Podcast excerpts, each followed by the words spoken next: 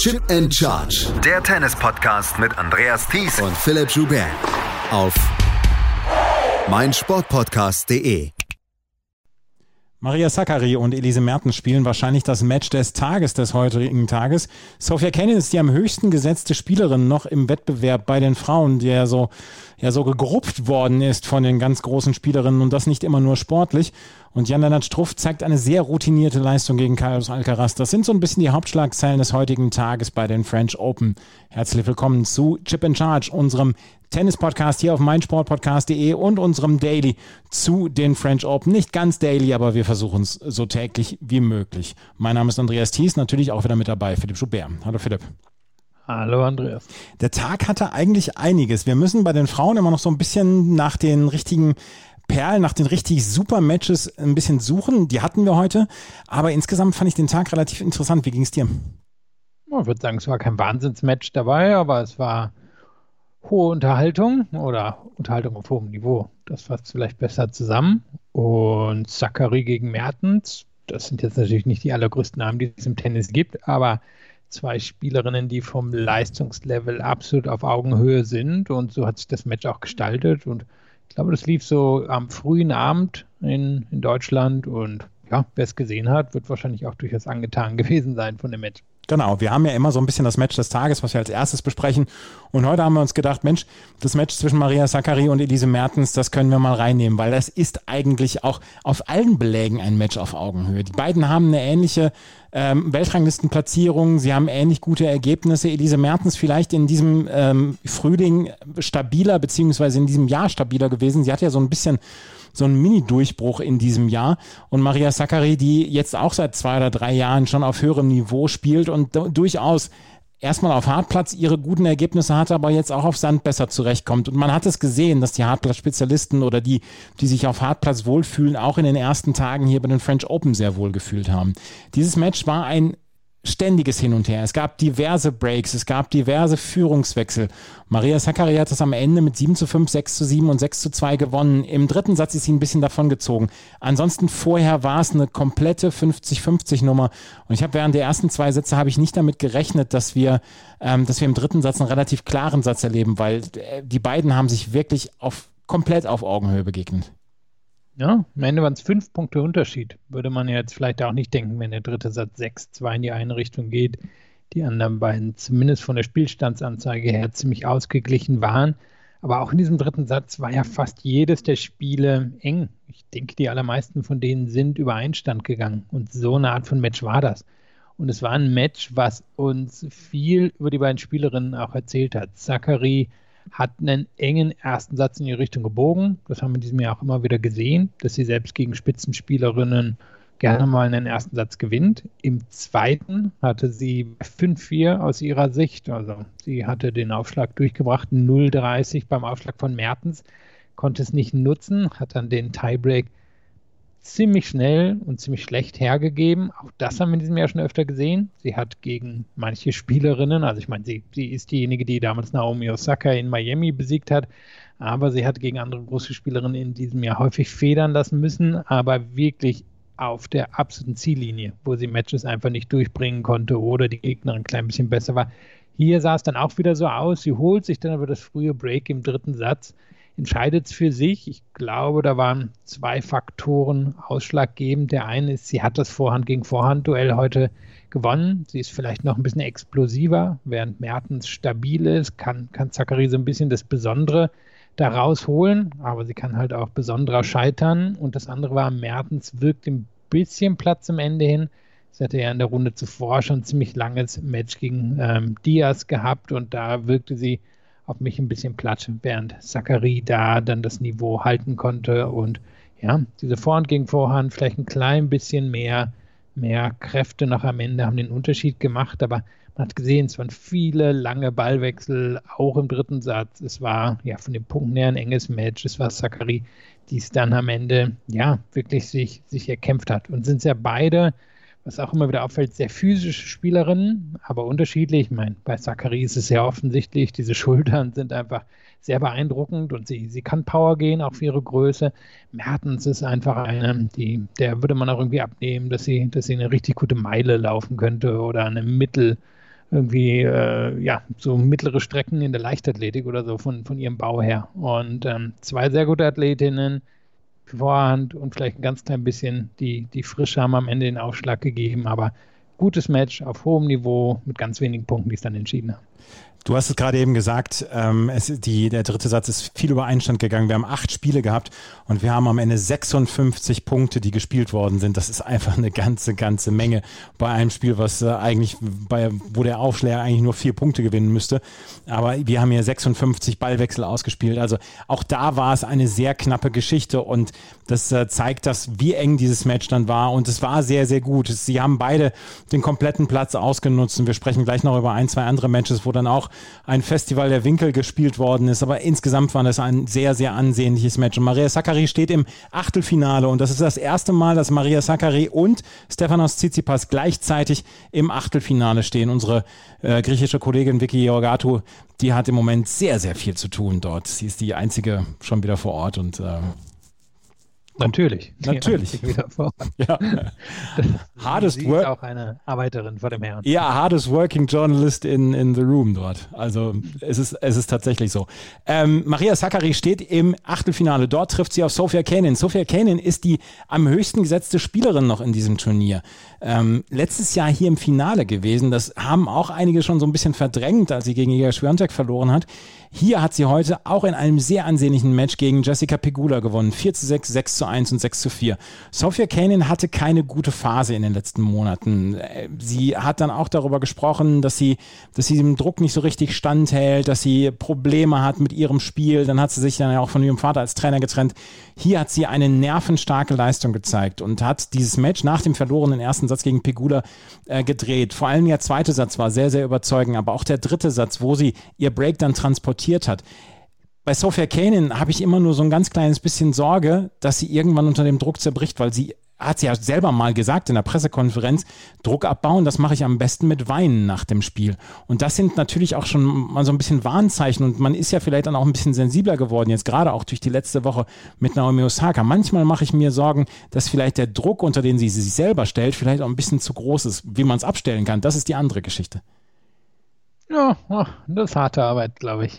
Ja, das glaube ich auch. Das, das, kommt dann vielleicht auch mit dem Alter. Ähm, die Energie äh, gegen sich selber, vielleicht manchmal zu arbeiten, wird sie dann wahrscheinlich auch irgendwann in der Form nicht mehr haben. Heute hat diese Energie sie dann vielleicht aber auch so ein bisschen über die Ziellinie mal wieder gebracht. Ich habe mir aufgeschrieben, solide sind sie beide, aber Kennen hat halt das Besondere. Und so war es. Am Ende waren es auch hier nur einige Punkte, die den Unterschied gemacht haben. Und Pegula hat ja in diesem Jahr wirklich überzeugt. Die, die hat ja so ein bisschen die jungen Jahre schon hinter sich und ist wirklich stark zurückgekommen in den letzten anderthalb Jahren und spielt einfach gutes, solides Tennis, hat nicht wirklich was Besonderes in ihrem Spiel, aber hält die Schläge tief, kann den Ball gut verteilen. Das kann Kennen auch, aber Kennen kann dann eben auch wirklich in einem, in einem Moment mal das Besondere rausholen. Einen Winkel, einen Stopball, einen mutigen Angriff und das hat Pegula in der Form nicht. Und das hat Kennen hier so ein bisschen über, über die Ziellinie gerettet oder sagen wir so, sie hat das Match über die Ziellinie gewuchtet mit, mit all dem, was sie hat und nachher saß sie ja dann auch, wie wir schon einige Male gesehen haben, auf der Bank und hat so ein, so ein Lachen gehabt zwischen Erleichterung und Hysterie oder nicht Hysterie ist vielleicht das falsche Wort, aber Erleichterung und ähm, ja, Fassungslosigkeit oder so. Und das, das war wieder sehr klassisch kennen, was wir da gesehen haben. Im Moment ist bei mir das Gefühl, da dieser Motor könnte in den nächsten Tagen noch leer laufen, bevor sie hier wieder ein Finale erreicht. Aber es ist natürlich schon beeindruckend, dass sie, dass sie sich wieder gefangen hat zu einem Grand Slam hin, dem die Saison zuvor ja nun nicht unbedingt der Knaller war was du gerade eben gesagt hast, wie sie nach der, also ihre Emotionen nach dem Sieg, das ist, es ist selten Freude, das ist ganz häufig ist das Erleichterung, dass so, ein bisschen so, ein, so, eine, so eine Last abfällt. Und ähm, das ist immer bemerkenswert bei Sophia Cannon zu sehen, die sich, und das hat sie selber gesagt, immer sehr, sehr viel selber Druck macht und äh, wo sie dann zwischendurch dann auch immer wieder am Schimpfen ist, wenn, wenn ihr einfache Fehler unterlaufen etc. Aber wenn sie so zwischendurch so in diesen Modus schaltet, ich mache jetzt erstmal keine Fehler mehr, dann ist das immer sehr beeindruckend. Ja, und eben das, was wir, was wir dann nach dem ähm, Match sehen, ich meine, Tennis oder wie viele Sportler ist Tennis natürlich erlerntes Verhalten. Und auch unsere Emotionen sind häufig erlerntes Verhalten. Können aber natürlich genauso ungelernt werden. Aber hier hat man das Gefühl, sie, sie ist da noch so sehr drin in der jungen, jungen Beißerin auf dem Weg nach oben und nicht unbedingt derjenigen, die schon angekommen ist. Und ich glaube, das ist auch die Rolle, in der sie sich wohlfühlt, weil es die Rolle ist, die sie wahrscheinlich von klein auf gelernt hat. So nach oben beißen, aber eigentlich ist sie schon woanders angekommen. Und im Moment hat sie wahrscheinlich noch ein Verhalten, was, was eigentlich eine andere Zeit gehört. Und daher bin ich gespannt, eben wie lang die Energie reicht. Und langfristig wird sie natürlich schauen müssen, wie geht sie damit um, dass sie jetzt einfach eine andere Position im Tennis hat. Sie, sie ist nicht mehr diejenige, die, die, ja, die, diejenigen, die vorne sind, verfolgt, sondern sie ist eigentlich diejenige, die verfolgt wird. Und da wird sie wahrscheinlich eine, eine andere Einstellung irgendwann zu gewinnen müssen. Sophia Kanin trifft auf Maria Sakkari in einem Achtelfinale, auf das man sich, glaube ich, sehr, sehr freuen kann. Zwei Matches von denen habe ich heute nichts gesehen, weil sie parallel zu sehr vielen interessanten anderen Matches liefen. Das eine ist das Match von Onstra Böhr gegen Magdalinette, was äh, Onstra Böhr nach verlorenem ersten Satz mit 6, 3 zu 6, 6 zu 0 und 6 zu 1 gewann. Und das andere Match, was ich nicht gesehen habe, ist das zwischen Marta Kostjuk und Varvara Graceva, was Kostjuk mit 6 zu 1 und 6 zu 2 gewonnen hat. Hast du irgendwas von diesen Matches gesehen? Weil sie liefen parallel zu anderen Matches, unter anderem von, von Jan-Lennart Struff etc., auch zu Maria Sakkari und Elise Mertens. Davon habe ich leider nichts gesehen. Ja, Jabeur habe ich ein bisschen gesehen. Wenn ich nochmal in meine Notizen gucke, hätte auch klarer gehen können. Jabeur hat schon im ersten Satz mit 3-2 geführt. Sah auch so aus, als wenn sie das nach Hause bringt, verliert die nächsten vier Spiele, gewinnt dann die nächsten elf, hat vier Matchbälle zum 6-0, 6-0 in den Sätzen 2 und 3, aber bringt es dann nicht über die Ziellinie. Großer Unterschied von dem, was ich gesehen habe, und die Statistiken geben es auch her, der Aufschlag. Ähm, Jabeur hat einen viel besseren Aufschlag als Linette, hat aber gar nicht so viele Aufschläge reinbekommen, so um die 45 Prozent, hat davon aber viele gewonnen. Und Linette hatte einfach einen schwachen zweiten Aufschlag und ist ja im Endeffekt eine Spielerin, die von ihrer Athletik lebt, die viele, Auf äh, Entschuldigung, viele Grundschläge reinbekommt, aber dann am Ende ja irgendwie doch nicht das Besondere hat. Und da hat, hat Jabeur sie einfach über den Platz geschickt, hat ihn breit gemacht, hat sich die Winkel geöffnet, hat es am Ende gewonnen. Also das ist so, was ich davon gesehen habe bei Jabeur bleibt trotzdem immer so ein bisschen der Eindruck, eigentlich ist da noch mehr drin. Nur ist die Frage, ist da wirklich mehr drin? Kann sie die Aufschlagsquote irgendwie mal auf 65 Prozent bekommen? Dann kann sie vermutlich die meisten Spielerinnen auf dem Sandplatz schlagen, aber irgendwie scheint sie mir da gerade in wichtigeren Matches immer wieder dran zu straucheln, dass sie die Quote nicht hochbekommt. Und der erste Aufschlag ist eigentlich gut genug. Und hier war das dann eben, soweit ich das sehen konnte, im ersten Satz auch wieder das Problem. Und ja, jetzt trifft sie in der nächsten Runde auf eine sehr nervenstarke Spielerin. Können wir mal gespannt sein, ob sie da die wahrscheinlich besondere Leistung wird abrufen können, die es dann wohl brauchen wird. Corey Goff ist die nächste Gegnerin von uns, Jabeur. Corey Goff, da können wir gar nicht so richtig viel zu sagen. Sie hat den ersten Satz gegen Jennifer Brady mit 6 zu 1 gewonnen. Dann war nach 17 Minuten aber Schluss. Jennifer Brady hat wegen Erschöpfung, Schwindel etc. hat sie aufgeben müssen. Und Corey Goff steht jetzt im Achtelfinale. Corey Goff hat sich diese Achtelfinale äh, ja, absolut erarbeitet und sie hat ja auch schon gesagt, ich stehe zum dritten Mal in der zweiten Woche eines Turniers und ich finde immer mehr Lösungen dann auch für, für Probleme etc. Und da bin ich auch sehr gespannt drauf, auf dieses Spiel von Onstra Burr gegen Corey Goff. Was mir bei Goff immer sehr, sehr, also was mich sehr beeindruckt ist, wie ruhig sie auf dem Platz ist. Da ist, da ist selten etwas, was aus Wut geschieht oder so, sondern das ist alles sehr abgeklärt. Ja, abgeklärt, nervenstark. Ich meine, die beiden sind ja schon mal aufeinander getroffen. Das war damals Australian Open, wo beide zum ersten Mal ins Achtelfinale bei einem Grand Slam gekommen sind. 2020 Australian Open. Und das hat Goff gewonnen. Einfach weil sie abgeklärter, nervenstärker war als Jabeur. Und so muss sie hier, denke ich, auch als leichte Favoritin reingehen. Sie hat jetzt eigentlich auf dem Sand immer gute Leistungen gebracht. Sie hat eben auch die Geduld für den Sand. Sie hat diese Abgeklärtheit. Sie lässt sich nicht aus der Ruhe bringen, nur weil mal ein paar Fehler drin waren. Also da geht sie schon als Favoritin rein. Und um das zu gewinnen, wird Jabeur eben wahrscheinlich besagte gute Quote beim ersten Aufschlag brauchen. Marta Kostjuk trifft auf Iga Swiatek und die hatte heute ein famoses Match gegen Annette Konterwitt. Wenn wir uns an letztes Jahr im Oktober zurück erinnern, da hatte Iga Swiatek das Turnier gewonnen, die French Open gewonnen, ohne ein einziges Mal in eine Satzverlängerung rein zu müssen. Also sie hat ihre Sätze maximal mit 6 zu 4 gewonnen. Dieses Mal musste sie gegen Kaya Juvan im ersten Match schon auf 7 zu 5 raus.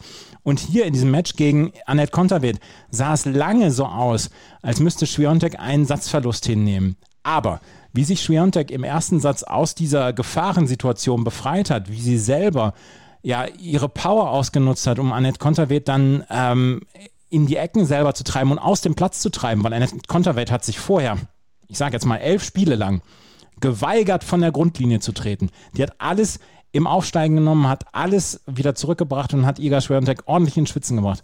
Aber wie sich Schwiontek aus dieser Drucksituation befreit hat, das ist Grand Slam-Siegerin-Material. Das ist stark. 7-6-6-0 steht es am Ende für Schwiontek, die vorher gegen Konterweight in zwei ähm, Vergleichen noch nicht gewonnen hatte. Mann, Mann, Mann, Mann, Mann, Mann, Mann.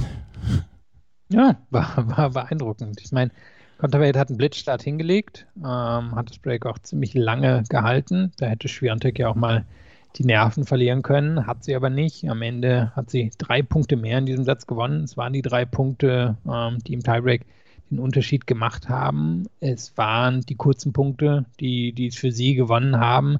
Und das ist ja, was sie kann. Es ist eben nicht nur der Aufschlag, sondern es sind ja bei ihr wirklich diese klassischen 1-2-Kombinationen, wo sie sich den Platz zum Beispiel von der Vorteilsseite öffnet und mit einem, mit einem richtig guten Aufschlag, dann kriegt sie einen kurzen Ball und bringt den nächsten Ball dann halt sicher unter.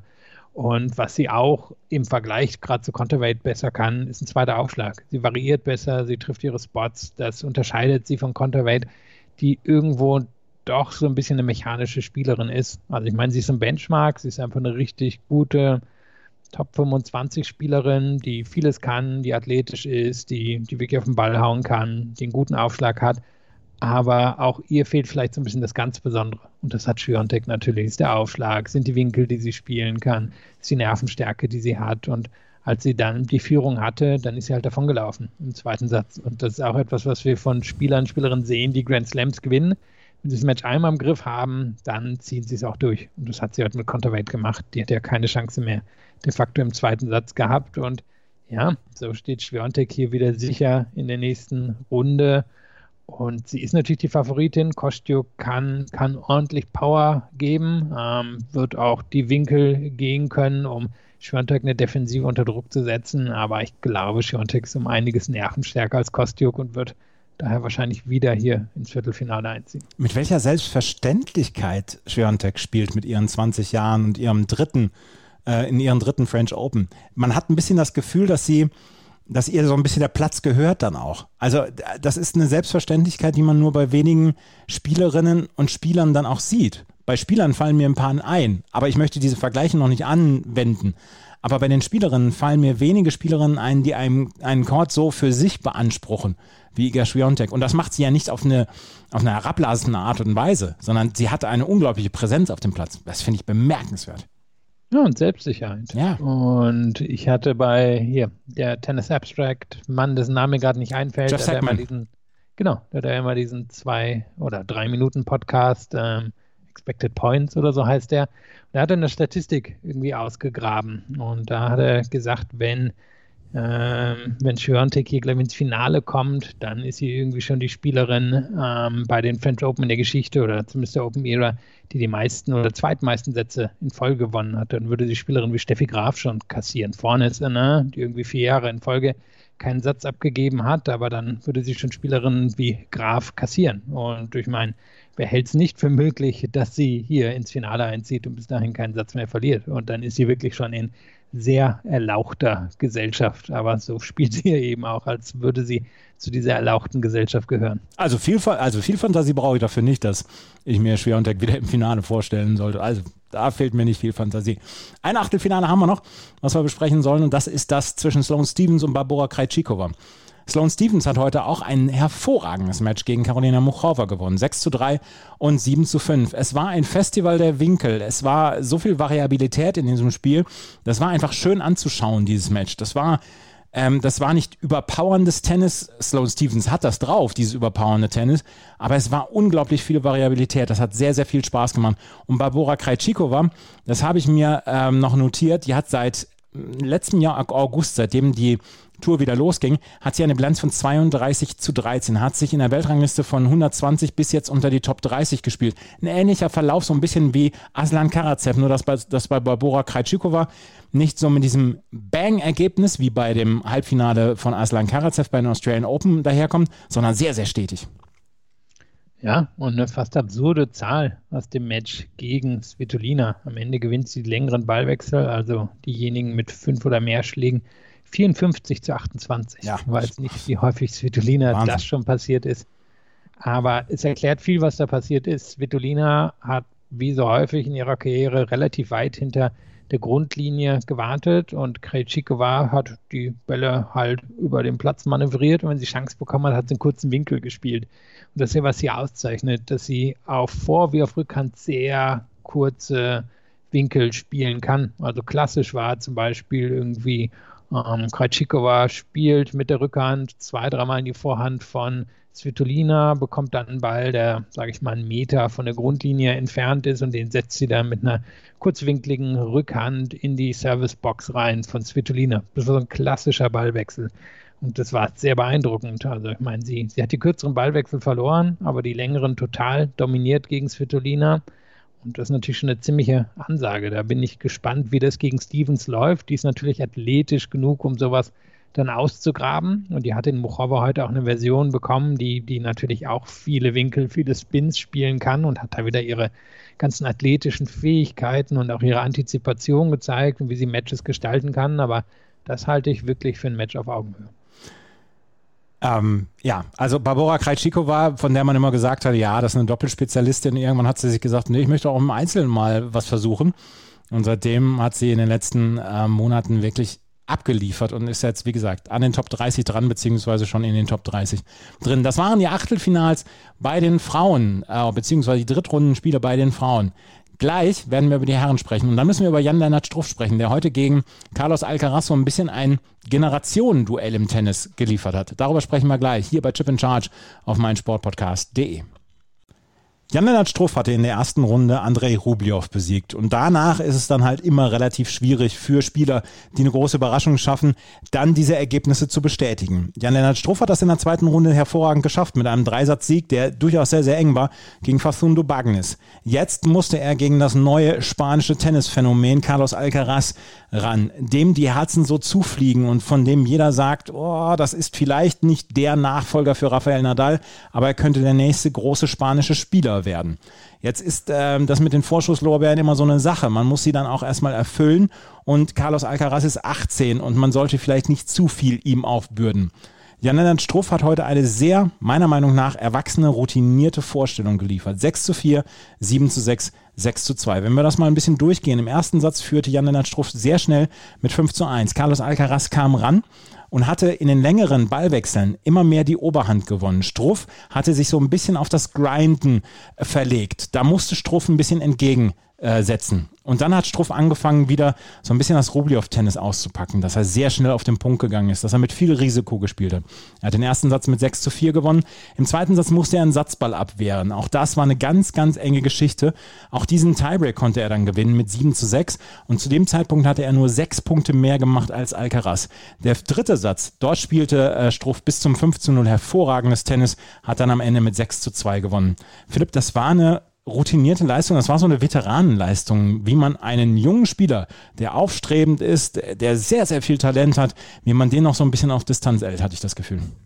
Ja, und eine Zahl, die dann vielleicht auch nochmal unterstreicht, was hier der Unterschied war. Struff gewinnt 83 Punkt, 83 Prozent der Punkte in dem ersten Aufschlag. Alcaraz am Ende nur 53. Und Alcaraz hatte die höhere Quote als Struff, da hat sich das ein klein bisschen ausgeglichen, aber die größte Waffe auf dem Court war der erste Aufschlag von Struff und die zweitgrößten waren wahrscheinlich die beiden Vorhände. Ähm, aber da hatte Struff dann eben, dadurch, dass er die beste Waffe auf dem Court hatte, hatte ähm, den, ja, quasi den, den Unterschied auf seiner Seite. Und ich bin mir nicht sicher, ob Struff das Match noch in drei Jahren gewinnt. Wahrscheinlich ist Alcaraz dann einfach ein, zwei, drei Klassen besser. Aber heute, du hast gesagt, hat er eine Veteranenleistung gebracht und hat genau immer in den richtigen Momenten das Tempo angezogen. Denn es war ein Fehlstart von Alcaraz. Da hatte ich auch so das Gefühl, okay, der, der hat jetzt vielleicht gerade ein bisschen mit sich selber und mit den Nerven zu tun. Und dann hat er für ein paar Minuten richtig angezogen und hat gezeigt, warum er vermutlich mal irgendwann in die Top Ten kommt. Aber Struff hat es dann über die Linie gebracht. Zweiten hat er ja eigentlich auch schon vorne gelegen, kam Alcaraz zurück, auch unter Jubel der Zuschauer, bekommt dann die Chance, den Satz zu gewinnen und Struff zieht es wieder an sich und im dritten war dann der Widerstand gebrochen. Wie gesagt, in ein paar Jahren geht das vermutlich in die Richtung von Alcaraz aus, aber jetzt ist halt die Chance von Struff und er wird vermutlich nicht mehr ganz so viele Chancen bekommen, ein Grand Slam Viertelfinale zu erreichen und hier war eben die Möglichkeit da und hat sie wirklich genutzt. Also er ist noch, nicht ganz, aber, aber ja. er kriegt jetzt die Chance in der nächsten ja. Runde. Genau, er kriegt jetzt die Chance. Und er hatte ähm, ein paar nette Worte für Carlos Alcaraz übrig am Netz äh, nach dem Spiel. Und da wurde er im englischen Teil der Pressekonferenz gefragt, was er ihm denn gesagt hätte. Und das hat er geantwortet. Yeah, um, I, I told him that um, he he uh, he's a great player, great fighter. You saw it at the end uh, at five five zero. He he's he still pushed himself and um, was there. So I had to be very careful. Um, and I told him that he um, should keep going because he's such a good player and he will be very very good player in the future. And uh, yeah, I told him that. Um, Das sind die Worte von äh, Jan-Lennart Struff gewesen im englischen Teil. Im deutschen Teil hat er dann auch nochmal ein Fazit gezogen zu diesem Match. Das hören wir jetzt auch nochmal. Ja, war ein sehr enges Match, fand ich auch. Ich, ich fand, dass ich ähm, sehr gut gestartet bin. Er hat ein paar Fehler zu viel gemacht am Anfang. Ähm, er hat vielleicht ein bisschen overpaced, würde ich sagen. Aber ähm, ja, er hat aggressiv gespielt und ähm, ich habe es geschafft, die Bälle gut ins Spiel zu kriegen, Druck auszuüben, ihn ein bisschen vielleicht außer Position zu bringen und habe vielleicht einen extra Ball nochmal gespielt, mal einen Slice äh, kurz gespielt und ähm, ja, im zweiten Satz hatte ich das Break 4-2, war war ähm, war ganz ganz ganz gut bis dahin. Ähm, die Aufschlagquote war heute jetzt nicht so gut, leider. Ähm, dann hatte er Ersatzball, ich glaube bei 5-4, ich bin nicht mehr ganz sicher, wann das war, aber da habe ich einen Ass serviert, deswegen, das war wichtig, dass da der Aufschlag gut kam und der kam dann auch in den wichtigen Momenten. Tiebreak fand ich, äh, habe ich sehr gut gespielt, sehr aggressiv, sehr dominant und im dritten Satz habe ich wirklich sehr, sehr gut gespielt bis 5-0. Ähm, bei 5, ähm, 5-1 das Spiel, das war, war okay, das ist äh, weggelaufen, aber das Break, ähm, das er macht, ähm, ist er dran geblieben, passiert mir am Netzkante und einmal hinten auf der Linie. Und ähm, dann habe ich es mir aber direkt wieder geholt und das war, ich bin sehr glücklich, dass ich in drei Sätzen durch bin, ja.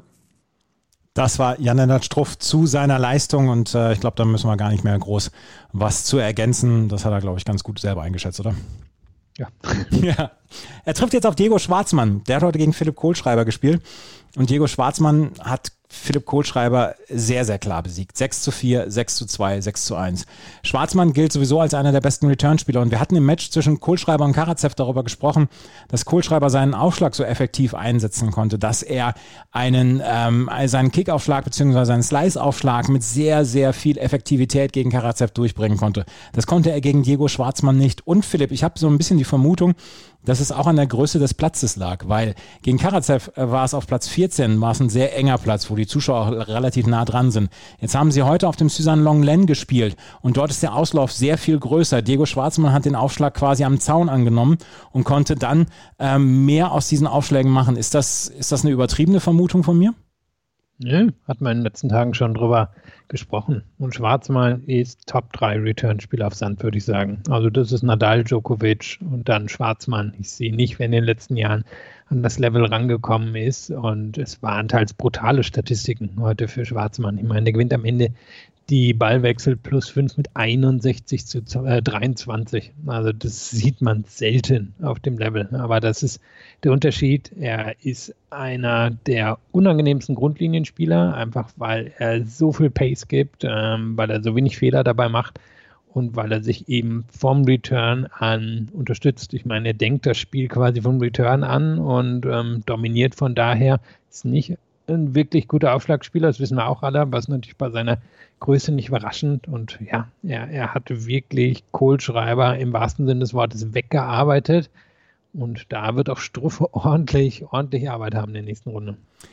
Ähm, Diego Schwarzmann zeigt hier wirklich richtig, richtig gute Leistungen und ähm, das ist eine ja, das ist eine starke Leistung dann heute auch gegen äh, Philipp Kohlschreiber gewesen. Über Philipp Kohlschreiber können wir sagen, er hat trotzdem ein super Turnier gespielt.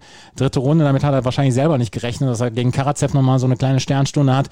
Damit hätte er wahrscheinlich selber auch nicht gerechnet.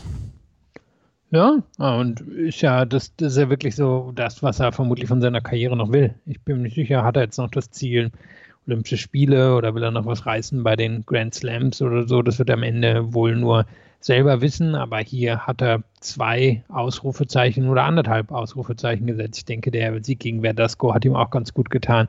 Nach den engen Spielen, die er in seiner Karriere schon gegen den gehabt hat und dann eben in Karatsev einen der Top-Spieler des Jahres rausgenommen und sollte Karatsev am Ende des Jahres zum Beispiel nicht nach Turin fahren zum Jahresendfinale, dann wird das wahrscheinlich auch an dieser Niederlage gegen Kohlschreiber gelegen haben. Und er hat sich hier bewiesen, was er kann. Bin ich gespannt, wie es für ihn in Wimbledon laufen wird. Da sollte er eigentlich vom Niveau her auch mithalten können. Bin mir sicher, er wird vorher vielleicht noch ein, zwei Wildcards bei den deutschen Turnieren bekommen. Und dann gucken wir mal, wo er im Sommer steht, ob es da dann wieder in die Top 100 zum Beispiel zurückgeschafft hat. In Halle ist auf jeden Fall mit einer Wildcard ausgestattet. Novak Djokovic hat heute leichtes Anschwitzen gehabt gegen Ricardas Berankes 6-1, 6-4, 6-1. Wollen wir da mehr als einen Satz verlieren? Das ist der einfachst mögliche Gegner. Das ja. hatte ich mir aufgeschrieben, das ist Berankes. Berankes wirklich nett anzuschauen, bringt viele Bälle zurück, aber ja, das, das ist, was Berankes auszeichnet. Ich meine, als der vor 10, 12 Jahren auf die Tour kam, hatte der den Ruf von Davidenko Light und er ist halt wirklich die Light-Light-Variante und den hat Djokovic halt einfach weggeräumt. 80 Minuten hat es gedauert. Äh, Djokovic trifft jetzt auf Lorenzo Musetti und der hat ein richtig stimmungsvolles Match heute äh, gegen Marco Cecchinato. Cecchinato, der eine Bilanz von 49 zu 55 vor diesem Match hatte, auf Sand, auf ATP-Turnieren, also wirklich nicht so richtig berühmt, aber bei den French Open von 14 zu 5, weil er einmal das Halbfinale erreicht hat, weil er einmal Novak Djokovic geschlagen hat bei den French Open. Ähm, jetzt äh, war es ein sehr stimmungsvolles, ein sehr gutes Match, aber Lorenzo Musetti hat man spricht im, im, Englischen ja immer von the higher ceiling, also der höheren Decke, was er erreichen kann. Und das hat, glaube glaub ich, auch Lorenzo Musetti. Den habe ich das erste Mal vor zwei Jahren, vor zweieinhalb Jahren bei den Australian Open gesehen, als er damals das Juniorenturnier gewonnen hat. Und er ist in sieben Meilenstiefeln Richtung Top 50 unterwegs, um dann Yannick Sinner zu folgen. Musetti hat hier eine starke Leistung gebracht, hat mit 6 zu 3 im fünften Satz gewonnen. Wahrscheinlich kommt Djokovic für ihn bei einem Achtelfinale in einem Grand Slam noch zu früh. Aber auch hier steht die Frage, wie sieht das in zwei, drei Jahren aus? Ja, ich habe mir aufgeschrieben, der neue Radwanska, Fragezeichen, denn das war heute alles wieder sehr, sehr stylisch. Da waren zwei, drei Schläge dabei, die hätten es zum Schlag des Monats gebracht. Ich meine, was er halt wirklich allein mit dem Handgelenk kann, ist enorm beeindruckend. Er hat das Match irgendwie nachher über Ziellinie bekommen, hat nur zwei Punkte mehr als Jackie Nato gemacht. Da hatte ich auch das Gefühl, dass er vielleicht ein bisschen platter ist als Jackie Nato, aber er hat ein bisschen besseres Surf was ich mich bei ihm frage, fehlt am Ende die letzte Power, um zum Beispiel in die Top 5 zu kommen. Dass er, dass er irgendwie Top 15 Spieler wird, ich glaube, das ist absehbar. Er hat so viel drauf, er kann so viele Gegner sich ausgucken, kann sie ausspielen, er kann erstaunliche Winkel gehen, super Spin. Ähm, also äh, wirklich wie aus dem Lehrbuch der italienischen Schule. Die Frage ist für mich wirklich, hat er genug Power? Und Djokovic wird bestimmt ein unterhaltsames Match mit ihm liefern, aber ich fürchte auch, das könnte am Ende irgendwie in drei Sätzen durchgehen.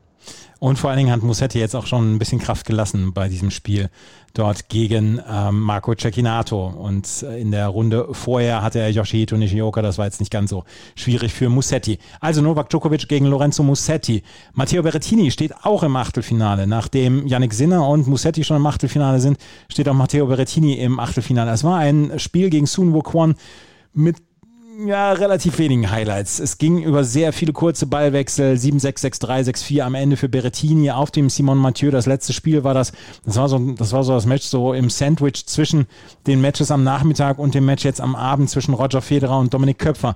Und das Match zwischen Roger Federer und Dominik Köpfer ist zu diesem Zeitpunkt, wo wir aufnehmen, noch nicht beendet das ist noch weit entfernt davon beendet zu sein, weil es gerade 1 zu 1 Sätze steht. Dominik Köpfer hat mit 7 zu 6 den zweiten Satz gewonnen, nachdem Federer den ersten Satz mit 7 zu 6 gewonnen hat. Also da können wir uns auch eine lange Nacht einstellen. Und da haben wir gedacht, na, bevor wir um 2 Uhr hier aufnehmen, dann können wir dieses Match auch mit rausnehmen. Morgen werden wir dann darüber sprechen, über das Match zwischen Köpfer und Federer. Rafael Nadal hat ein sehr, sehr interessantes Match heute gegen Cameron Norrie gehabt. 6-3, 6-3, 6-3 gewonnen in zwei Stunden. Und trotzdem, man konnte es ganz gut angucken, weil Cameron Norrie ein durchaus fähiger Sandplatzspieler ist. Ja, und haben wir aufgeschrieben, Norrie die Nervensäge, das ist er. Hat er wirklich auch noch bis ins allerletzte Spiel keinen Meter an Nadal abgegeben. Das Problem für ihn ist, er hat ein um einige schlechteres Surf als Nadal Und ähm, das hat dann so ein bisschen den Unterschied gemacht. Nadal hat halt die kurzen Punkte gewonnen, also nicht nur besseres Surf, auch einen besseren, besseren Rückschlag, aber in den, in den Rallyes hat er durchaus gut mitgehalten und auch er weiß, wie man einen Court öffnet. Er ist ziemlich kompetent am Netz. Ähm, also das war eine unterhaltsame Geschichte und er hätte den zweiten Satz durchaus, ich wollte gerade sagen, gewinnen können. Das ist natürlich immer so eine Sache gegen Nadal.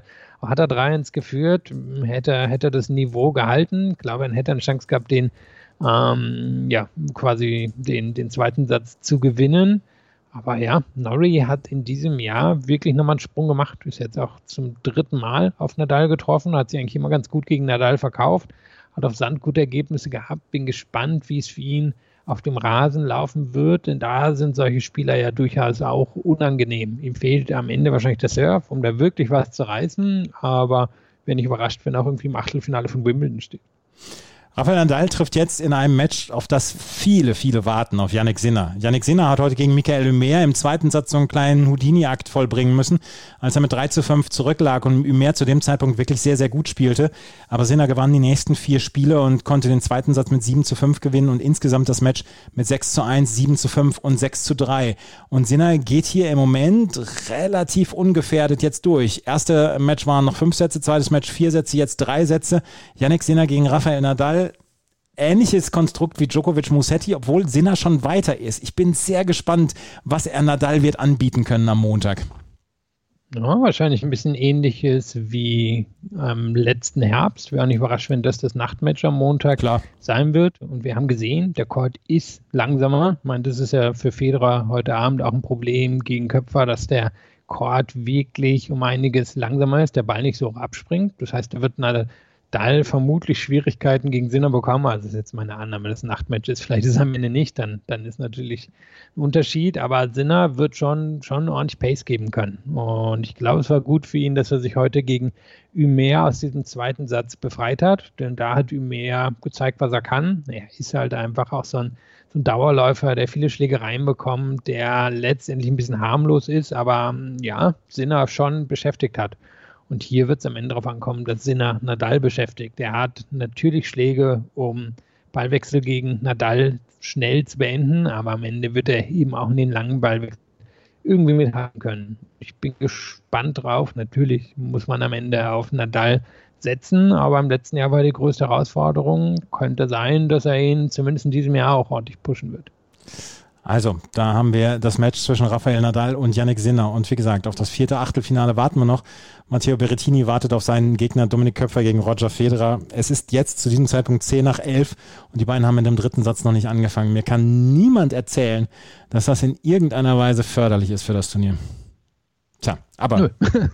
Also, ich meine, ich weiß nicht genau, wo es dieses Jahr in Frankreich läuft. Wahrscheinlich immer noch auf den öffentlich-rechtlichen und vielleicht sind da abends irgendwie nicht große Quoten, aber ähm, ja, ich glaube, da hat man sich schon eher mit dem Fuß geschossen und ne, Beginn um 19.30 wäre hier vermutlich auch nicht die schlechteste Idee gewesen. Also, äh, Roger Federer und Dominik Köpfer werden noch äh, ein wenig arbeiten müssen. Was wir noch gerade einmal besprechen können, ähm, die Legende von Kevin Krawitz wird weitergesponnen. Kevin Krawitz hat in seiner Karriere im Herrendoppel bei den French Open noch kein einziges Match verloren, so auch heute nicht.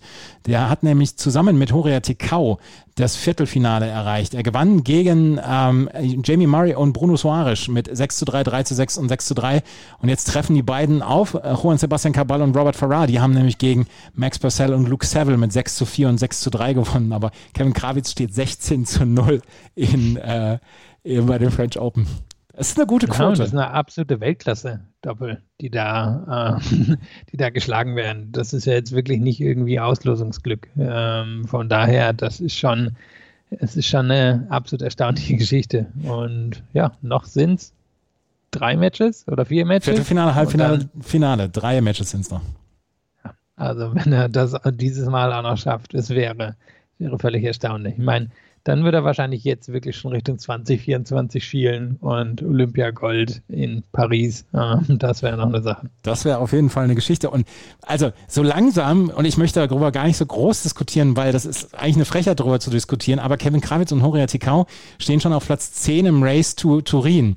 Und ähm, Wann überlegt sich, ich meine, wir wissen zu diesem Zeitpunkt noch nicht, wann Andreas Mies zurückkommt, aber wann überlegt sich Kevin Krawitz, Mensch, ich habe dieses Jahr eine relativ gute Chance, wieder in Turin dabei zu sein, aber mit einem anderen Partner?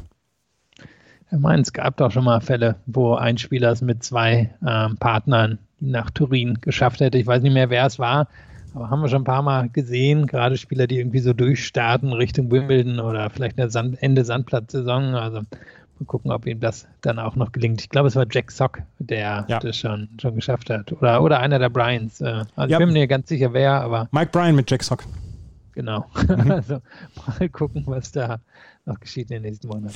Ja, wir werden es sehen und wir werden es natürlich, wir werden natürlich darüber berichten. Morgen geht es weiter, beziehungsweise heute, wenn ihr es hört, geht es weiter auf dem Kur Philipp Schatz-Rehe mit Viktoria Azarenka gegen Anastasia Pavlyuchenkova. Danach Stefanos Tsitsipas nicht vor 14 Uhr gegen Pablo Carreño Buster, nicht vor 17.45 Uhr Serena Williams gegen Elena Rybakina und Alexander Zverev gegen Kenny Shikori nicht vor 21 Uhr. Also auch hier haben wir einen längeren Abend vor uns und der Podcast, den werdet ihr dann am Montagmorgen ähm, hören spätestens. Äh, da werden wir nach dem Match wahrscheinlich dann rangehen an, dieses, an diesem Podcast. Ähm, auf dem Susan Longlen dann Tamara Silancek gegen Sorana Kirstea, Makita Vondrushova gegen Paula Badosa, Christian Garing gegen Daniel Medvedev und Davidovic Fukina gegen Federico Del Bones. Garing gegen Medvedev, darauf freue ich mich sehr, weil das ist die erste richtige Prüfung für Medvedev gegen einen Spieler, der auf Sandplatz seine größten Erfolge gehabt hat.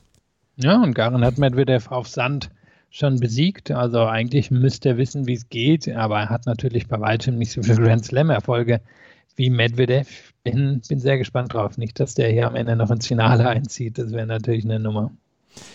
Wir werden morgen wieder darüber sprechen. Morgen gibt es wieder ein Daily hier von Chip in Charge auf meinsportpodcast.de. Das war's für heute. Wenn euch das gefällt, was wir machen, freuen wir uns über Bewertungen und Rezensionen. Folgt uns gerne auf Twitter, Facebook und Instagram. Und ähm, wenn ihr das weiterempfehlen wollt, tut das gerne. Seid ihr herzlich zu eingeladen. Vielen Dank fürs Zuhören. Bis zum nächsten Mal. Auf Wiederhören. Wie viele Kaffees waren es heute schon? Kaffee spielt im Leben vieler eine sehr große Rolle. Und das nicht nur zu Hause oder im Café, sondern auch am Arbeitsplatz. Dafür gibt es Lavazza Professional. Kaffee am Arbeitsplatz, der genauso lecker schmeckt wie in eurem Lieblingscafé. Die perfekte Kaffeelösung für jede Art von Unternehmen. Klein, mittel, groß. Ihr habt auf jeden Fall einen Kaffee, der schmeckt. Die richtige Motivation für eure Arbeitstage. Alle Infos zu Lavazza Professional findet ihr auf lavazzapro.de mit allen Kaffeelösungen für euer Büro. Ich habe mich natürlich schockverliebt, weil die war wirklich ganz, ganz klein. So begann die Mensch-Hund-Beziehung zwischen Christina und Tierschutzhund Frieda. Und wie es danach, nach dem ersten Moment der Verliebtheit, so weiterging und welche Klippen es danach zu umschiffen galt, das hört ihr in der neuen Ausgabe von Iswas Dog, dem Podcast für harmonische Mensch-Hund-Beziehungen. Iswas Dog? Mit Malte Asmus. Überall, wo es Podcasts gibt. Chip and Charge. Der Tennis-Podcast mit Andreas Thies und Philipp Joubert. Auf meinsportpodcast.de.